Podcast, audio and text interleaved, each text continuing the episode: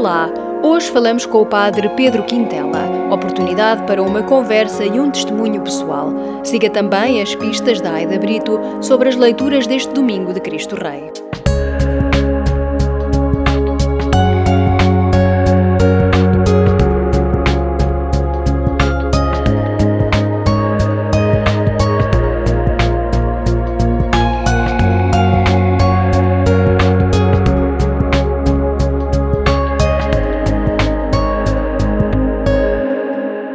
Diz-nos o Papa Francisco: não parece viável um percurso educativo para acolher os seres frágeis que nos rodeiam e que às vezes são molestos e inoportunos, quando não se dá proteção a um embrião humano, ainda que a sua chegada seja causa de incômodos e dificuldades.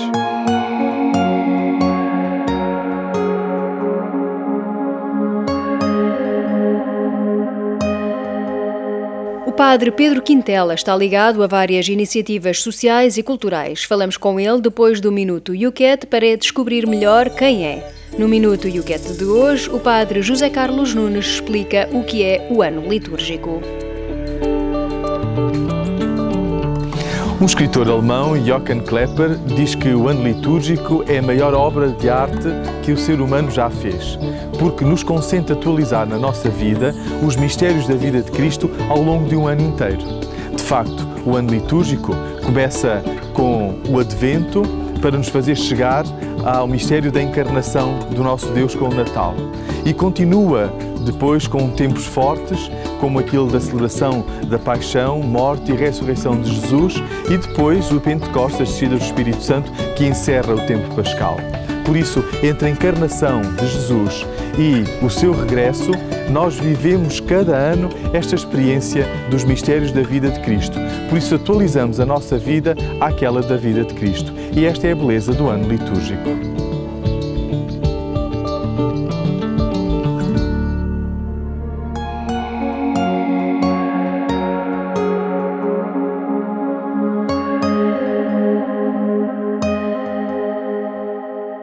Padre Pedro Quintela era ainda muito jovem quando fundou, com alguns amigos, a comunidade terapêutica Val de Acor para recuperar toxicodependentes. Fê-lo por se sentir chamado por Deus. Na conversa de hoje conhecemos melhor este homem e sacerdote. Quando é que nasceu esta ideia e como é que, como é que decidiu começar com, com o Val de Acor? Bom, estas, eh, estas eh, realidades são, eh, dentro do vocabulário cristão, são claramente, são claramente realidades vocacionais, ou seja, uh, são uma, uma, realidade vocacional, ou seja, não, uh, não está em causa, nem sequer não ser que em causa um projeto, um sonho, uh, um estudo.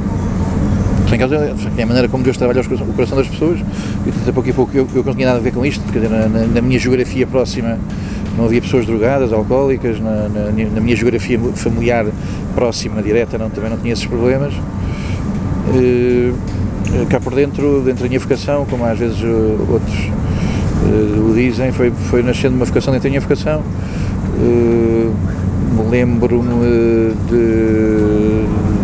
da impressão que me fazia quando ia para os Seminários Olivais, a um bairro que era o bairro da Quinta das Laranjeiras, onde estava muita drogadagem. Lembro-me do entusiasmo com, com que li o testemunho de, de um senhor chamado de um senhor que fundou uh, Henri Catá, fundou uma comunidade em França uh, chamada Berdine e li, li, um livro sobre essa comunidade uh, que, li um, uma entrevista sobre, sobre essa comunidade que me causou um grande entusiasmo. Uh, lembro-me aqui com, um padre aqui de perto os serviços que fizemos com idosos e depois fomos ali para os lados da moita e encontramos lá uma quinta e, e casualmente uh, dizendo isto, isto aqui era uma, uma comunidade boa para, para pôr pessoas drogadas em recuperação e portanto essas coisas todas por dentro foram formando uma, alguma pressão interior, mas de facto porque, porque não eu. Fiz exercícios espirituais extremamente importantes para perceber que, que assim era e de facto essas coisas todas foram, foram sendo conversadas com o Sr. Bispo de, de Manuel Martins, e aí entra de facto outro capítulo, quer dizer, a maneira como a, a Igreja, uh, no seu, nos, nos, nos, seus responsáveis, no, no caso o Bispo de Setúbal, o meu Bispo, o Bispo Moro do Padre, logo desde a primeira hora uh, se entusiasmou também com, com esta hipótese. E uma coisa extremamente também relevante é que na, na modéstia da nossa história, nós temos sobretudo, temos sobretudo, na da nossa história, diria que não, não temos, não acumulamos dificuldades e perseguições, foi tudo muito, perdão, foi tudo muito, foi tudo muito querido. E o que é que o entusiasmou e o que é que o levou a, procura, a procurar ou a encontrar, a decidir optar pelo Projeto Homem? A minha vocação, antonadamente, que é uma vocação à compaixão para com este tipo de pessoas, não é? Uma, uma compaixão por este tipo de pessoas. Portanto, uh, ou seja, uh, tenho um grande fascínio ainda hoje por ouvir a história destas pessoas, tenho um grande fascínio por, por ir onde as pessoas vivem, arriscar, uh, cruzar com estas pessoas na, nos seus ambientes, nos ambientes de consumo. Uh, quer dizer, os abismos e uh, os abismos uh, e as velocidades que estas vidas atingem são coisas que me fascinam muito. O meu fascínio é o fascínio pela, por aquela humanidade. Sentia que Jesus me atraía uh, a estar em nome dele com estas pessoas. Portanto, os drogados são pessoas que são a primeira geração depois do Adão. Portanto, o Adão foi expulso do paraíso e, e eles têm uma grande saudade do paraíso e querem voltar à bruta querem voltar à força para o paraíso, são, são, uh, saíram do paraíso e querem voltar não por graça de Deus, não pelo caminho de Deus, querem violar de novo o caminho para regressar ao paraíso. E tanto há ali uma qualquer coisa na, na, na humanidade desta gente que, que, é profundamente verdadeiro, ou seja, os drogados, os dependentes, os alcoólicos, são pessoas que sabem muito bem o que é a vida neste sentido. Sabem que a, na vida precisamos de de ser completados, eh, precisamos eh, de, de encontrar, precisamos de, de, de, arriscar, precisamos de aventurar. Agora, tudo o que as pessoas drogadas sabem da vida, que são coisas autênticas, e, e aliás a última das quais, ou a primeira das quais, sabem que a vida é feita para um absoluto, eh, agora, entanto, todas essas perguntas foram-nas fazer no lugar proibido, foram, foram, foram fazer essas perguntas no lugar que ainda lhes agravou mais a, a sua autodestruição. É? Eu uh, percebi-me por Deus chamado a ser companheiro de Imaús destas pessoas na sua desventura e no convite a regressarem para uma casa que, que Deus tem para elas. Qual é o grande objetivo do Val d'Acor? Eu acho que há três uh, questões de natureza diferente. A primeira, uh, somos uma, uma casa que, que acolhe uh, que acolhe. Portanto, não somos uma casa que acolhe incondicionalmente. Somos uma casa que acolhe com uma condição, uh, que é de quereres uh, mudar de, de, de, vida, não é? Quereres mudar de vida. Sendo que damos tempo para as pessoas descobrirem se querem mudar de vida. Provavelmente somos uma casa que acolhe, portanto, as pessoas uh, chegam aqui assim com a sua hostilidade e descobrem aqui uma hospitalidade, primeira coisa.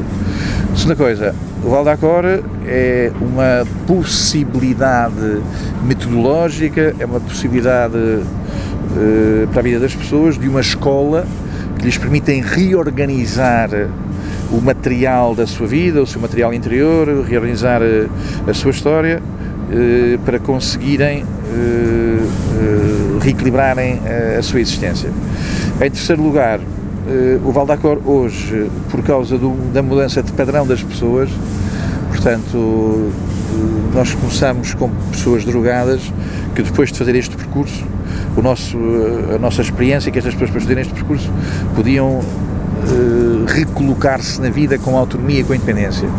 Hoje, por causa das substâncias novas que, que, o próprio Estado distribui, como a metadona, uh, por causa de percursos muito mais prolongados na, na droga, uh, por causa das substâncias químicas, hoje penso que muito por causa da acessibilidade a substâncias químicas, mesmo as legais, aparecem-nos pessoas muito mais destruídas e mais tarde. Também aparecem-nos menos heroinómanos, mas aparecem-nos uh, pessoas com longos percursos no mundo da droga, antes cocaína, heroína, xixi e muito álcool. E então o que é que se passa? Hoje em dia o Valdacor é também o que no início não éramos, no início éramos uma, uma comunidade terapêutica que devolvia as pessoas à comunidade, hoje somos também uma comunidade que no final do percurso, daquele percurso em que se conseguiram melhorias nas pessoas, encontramos situações de enquadramento para pessoas que não conseguem ter autonomia, autonomia e independência. Pessoalmente, como é que vê também estes 25 anos? O que é que tem sido para si, eh, ou o que é que têm sido para si estes 25 anos? No início falou em missão, vocação. Eh, estes 25 anos são uma confirmação de que Deus me queria nisto, de que nós me queria nisto, de que a Igreja me queria nisto, eh, e portanto, bendito seja Deus por, por me ter metido nisto, isto como é óbvio que me formou, que isto, o, o que eu vou fazendo, tanto me faz e refaz. Tanto o que eu vou fazendo mexe muito comigo. Uh, mexe-me, uh, figura-me. Depois lá quando diz São Paulo, enquanto o homem interior, exterior se, se arruína, o interior renova-se e portanto também, também, é, é, tanto sou, também é uma verdade. Estou, estou mais velho, uh, não penso que esteja propriamente, graças a Deus, a saúde mantém-se, tanto quanto QB, mas, como é óbvio, isto tem o seu desgaste próprio bendito seja Deus por, se, se, se quando Ele vier buscar-me, me encontrar e eu possa morrer ao serviço. É? O contacto com estas pessoas, há bocado disse que era uma coisa que o apaixonava, que o. Não sei se usou essa expressão, mas que o, que o atraía, que gostava do contacto com estas pessoas. Uh, isso mantém-se? Uh, tem sido enriquecedor. Uh... Há aqui um discurso importante, o Papa Francisco o discurso das periferias, uh, que é um discurso depois que também, que às vezes no próprio jargão eclesiástico, ou no, no jargão dos, da Igreja e dos, dos responsáveis, falo dos padres, ou dos pastores, dos bispos, que seja, falo também dos leigos empenhados, falo, o tema da periferia é um tema muito, muito ambíguo, porque hoje tudo é periferia, não é? Hoje tudo é periferia. ou seja, tudo se tornou periferia os intelectuais são periferia, os artistas são periferia. Eu chamo a atenção para que a periferia, para mim, tem outras características. A periferia tem estas três características extremamente importantes. Um, uh, se nós lá tivéssemos, não gostávamos de lá morar, as pessoas comuns. Dois, se lá tivéssemos na primeira oportunidade, saíamos. Isso não acontece com os artistas, nem com os políticos, nem com os. Se a gente consegue entrar, não, não queremos sair. Não é? Uh, terceira característica extremamente importante: as periferias são lugares em que quem lá está, curiosamente, uh, muito por. Uh, diria, pobreza da sua própria experiência, não quer sair de lá. O que eu, o que eu me sinto chamado é isto. Ora bem, eu tenho aqui algumas responsabilidades na vida hoje pastorais, sou prior de uma paróquia aqui ao lado, tenho muitas coisas pequeninas, eh, que o pacato cidadão que eu sou, não, não tenho tempo para tudo, nem capacidade humana para tudo, não, não, tenho uma vulgar capacidade de trabalho, não é? E portanto, estou aqui menos do que gostaria, estou aqui menos do que gostaria, também sou capelão da prisão, estou aqui menos do que gostaria. Agora, eh, sempre que venho a esta periferia, sempre que me ponho a jeito, é obviamente que sou abençoado. É? Uma história, um olhar, uma palavra. De... Mas agora, isto sem demagogia. Estas pessoas muitas vezes são pessoas brutais, são pessoas cruéis, mas são pessoas nas quais Deus vive, Deus vive também, e muitas vezes são, são a primeira linha a primeira linha de, dos que Deus ressuscita. Isso é maravilhoso estar aqui, portanto, é uma coisa que me, me faz eh, um bem imenso. Deixa que o amor arranhe é o tema dos Quírios com que continuamos neste caminho de Amaús. Apropriado, não é? A seguir, acompanhe Aida Brito na meditação das leituras deste domingo de Cristo Rei.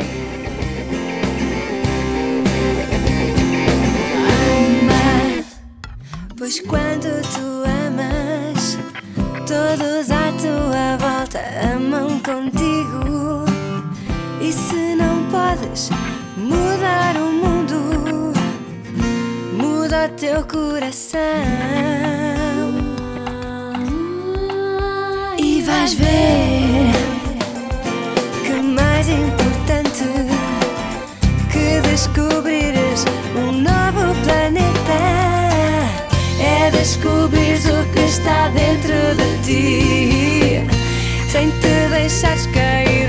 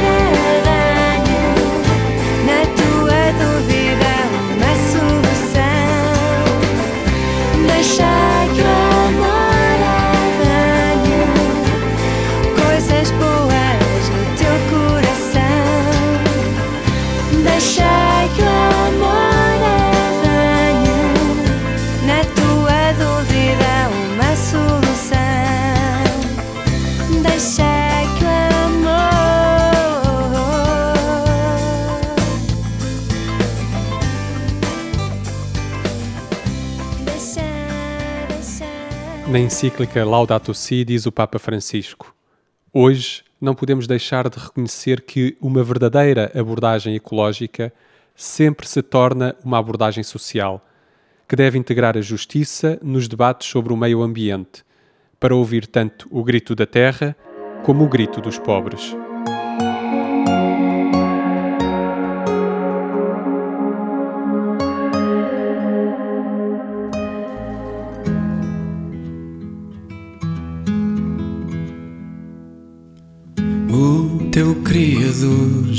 Jerusalém, será o teu esposo e o seu nome é Senhor do Universo. O teu Redentor será o Santo de Israel que se chama Deus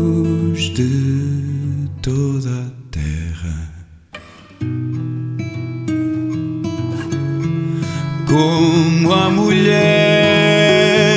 abandonada e de alma aflita.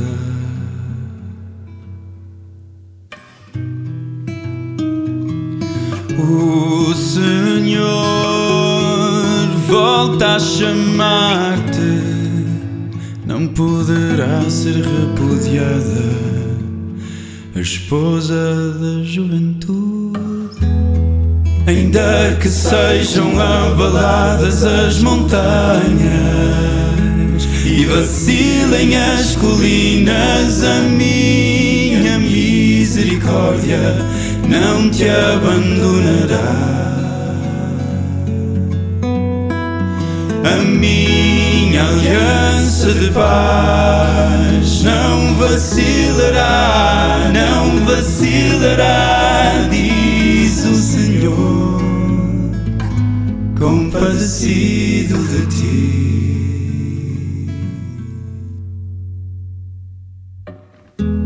Pobre cidade Batida pela tempestade e desolada Vou assentar as tuas pedras sobre jaspe E os teus alicerces em safiras.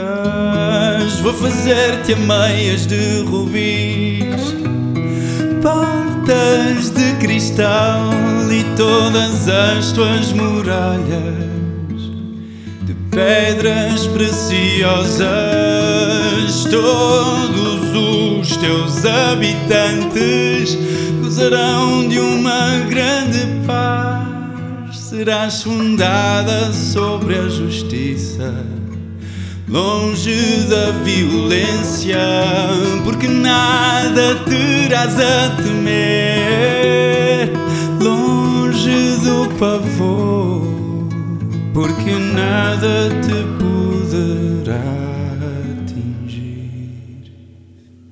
Ainda que sejam abaladas as montanhas e vacilem as colinas, a minha misericórdia não te abandonará. A minha aliança de paz não vacilará, não vacilará, diz o Senhor, compadecido de ti.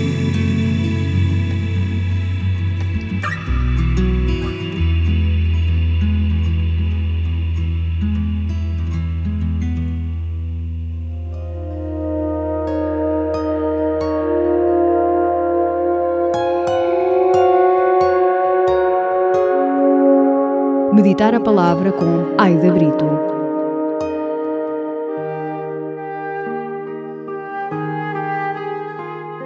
Celebramos a festa de Jesus Cristo, Rei do Universo. Com esta festa, chegamos ao fim do ano litúrgico e abrimos as portas ao Advento. A festa de Cristo Rei ensina-nos que Cristo é um Rei que veio para servir e dar a vida pelo seu povo. Um Rei com um amor incondicional que vem para salvar cada um de nós. A primeira leitura do segundo livro de Samuel relata-nos a unção de David como rei de Israel. Foi durante o reinado de David que as tribos de Israel se uniram e Israel atingiu todo o seu esplendor. Esplendor que pouco durou, mas que deixou no povo judeu a expectativa da vinda de um Messias que restaurasse o esplendor perdido. Jesus é o Messias, mas não corresponde às expectativas nutridas pelo seu povo durante gerações. Na segunda leitura de São Paulo aos Colossenses, Paulo diz-nos que Cristo é o centro de tudo o que existe no céu e na terra, porque tudo foi criado em Cristo. Ele é anterior a todas as coisas e nele tudo subsiste. Pergunto-me se nós cristãos vivemos cada dia das nossas vidas com esta consciência que Cristo é de facto o nosso centro. Será que cada opção tomada, cada palavra saída da nossa boca, cada gesto partem de Cristo? Ponho aos pés de Cristo aquelas decisões difíceis e as vitórias conquistadas? Ou fecho-me na minha autossuficiência de que tudo posso e tudo é como eu quero? O Evangelho de São Lucas narra-nos o momento em que Jesus está na cruz.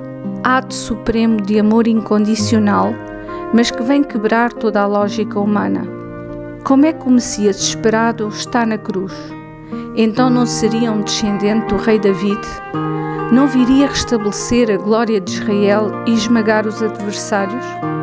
Creio que muitas vezes, passados tantos e tantos séculos, naqueles momentos mais difíceis, mais vexantes e com sabor amargo nas nossas vidas, mesmo que secretamente, ainda esperamos que Cristo deixe da cruz e que esmague todos os nossos adversários. No fundo, era o que acontecia com todos os que estavam à sua volta. Os chefes dos judeus, os soldados, um dos malfeitores crucificado ao seu lado. Não és tu, Messias? Salva-te a ti mesmo e a nós também. Os gestos de amor incondicional são muito raros no nosso mundo e nas nossas vidas. Portanto, continuamos a ter dificuldade em compreender o que aconteceu na cruz. Naquele dia, houve um que compreendeu o alcance daquele gesto de Jesus. O segundo malfeitor que lhe pede: Jesus, lembra-te de mim quando vieres com a tua realeza. Não lhe pede que o tire da cruz, mas que o acolha na sua misericórdia. Este malfeitor dá-nos uma grande lição de vida. Diz-nos: Senhor, não te peço que resolvas os meus problemas, que me afastes das dificuldades, mas que me dês lucidez, força e sabedoria para as enfrentar, estando tu comigo a meu lado. A resposta do Senhor continua a ser a mesma. Em verdade te digo, hoje estarás comigo no paraíso.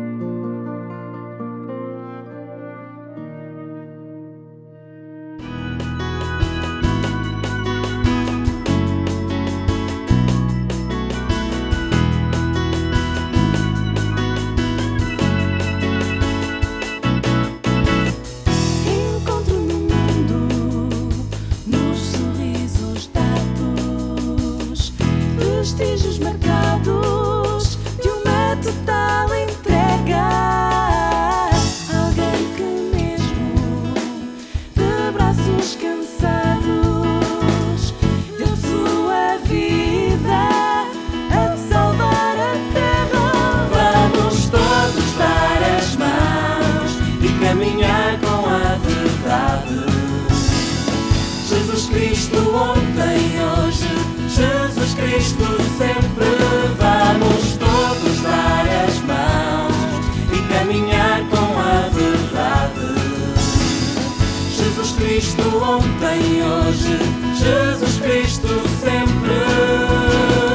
E pomos um ponto final neste caminho de Amaús com a banda J e o tema Jesus, ontem, hoje e sempre. Não se esqueça de que temos encontro marcado daqui a oito dias, à mesma hora. Já sabe, pode visitar-nos a qualquer altura e a qualquer hora em paulos.pt barra rádio. Tenha uma ótima semana.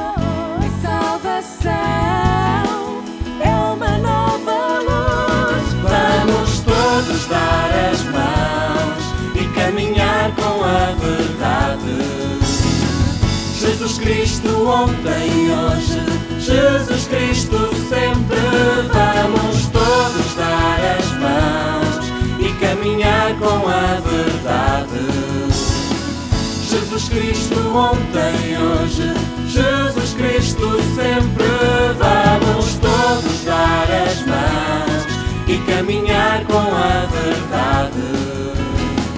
Jesus Cristo ontem e hoje, Jesus Cristo sempre vamos todos dar as mãos e caminhar com a verdade. Jesus Cristo ontem e hoje, Jesus Cristo sempre vamos todos dar as mãos.